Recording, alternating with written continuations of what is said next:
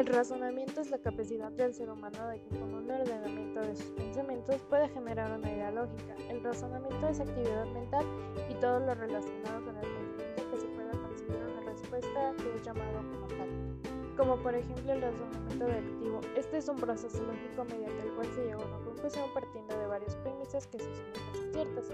Se considera uno de los tipos de razonamiento más poderosos y sus conclusiones en principio no pueden ser negadas. Lo cierto es que esta manera de pensar puede dar lugar a muchos problemas. Al igual, el razonamiento inductivo es un proceso lógico que en varias premisas se supone que son ciertas, siempre o la mayoría del tiempo. Se combinan para alcanzar una conclusión específica, de hecho la mayoría de las veces se considera este tipo de razonamiento como el opuesto del pensamiento deductivo. Por otra parte, mediante el razonamiento inductivo no es posible establecer conclusiones.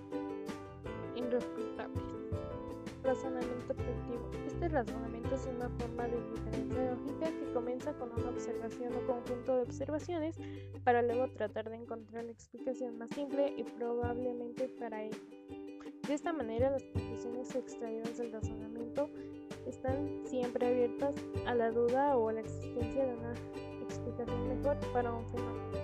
Y el pensamiento crítico es un tipo de razonamiento que se basa en el análisis objetivo de una situación con el fin de formar una opinión o juicio sobre la misma.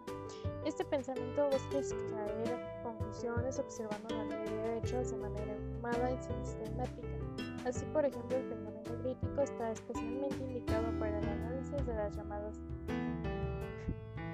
verdades parciales, también conocida como áreas grises, quien tiene a suponer un problema insaciable para la lógica formal clásica.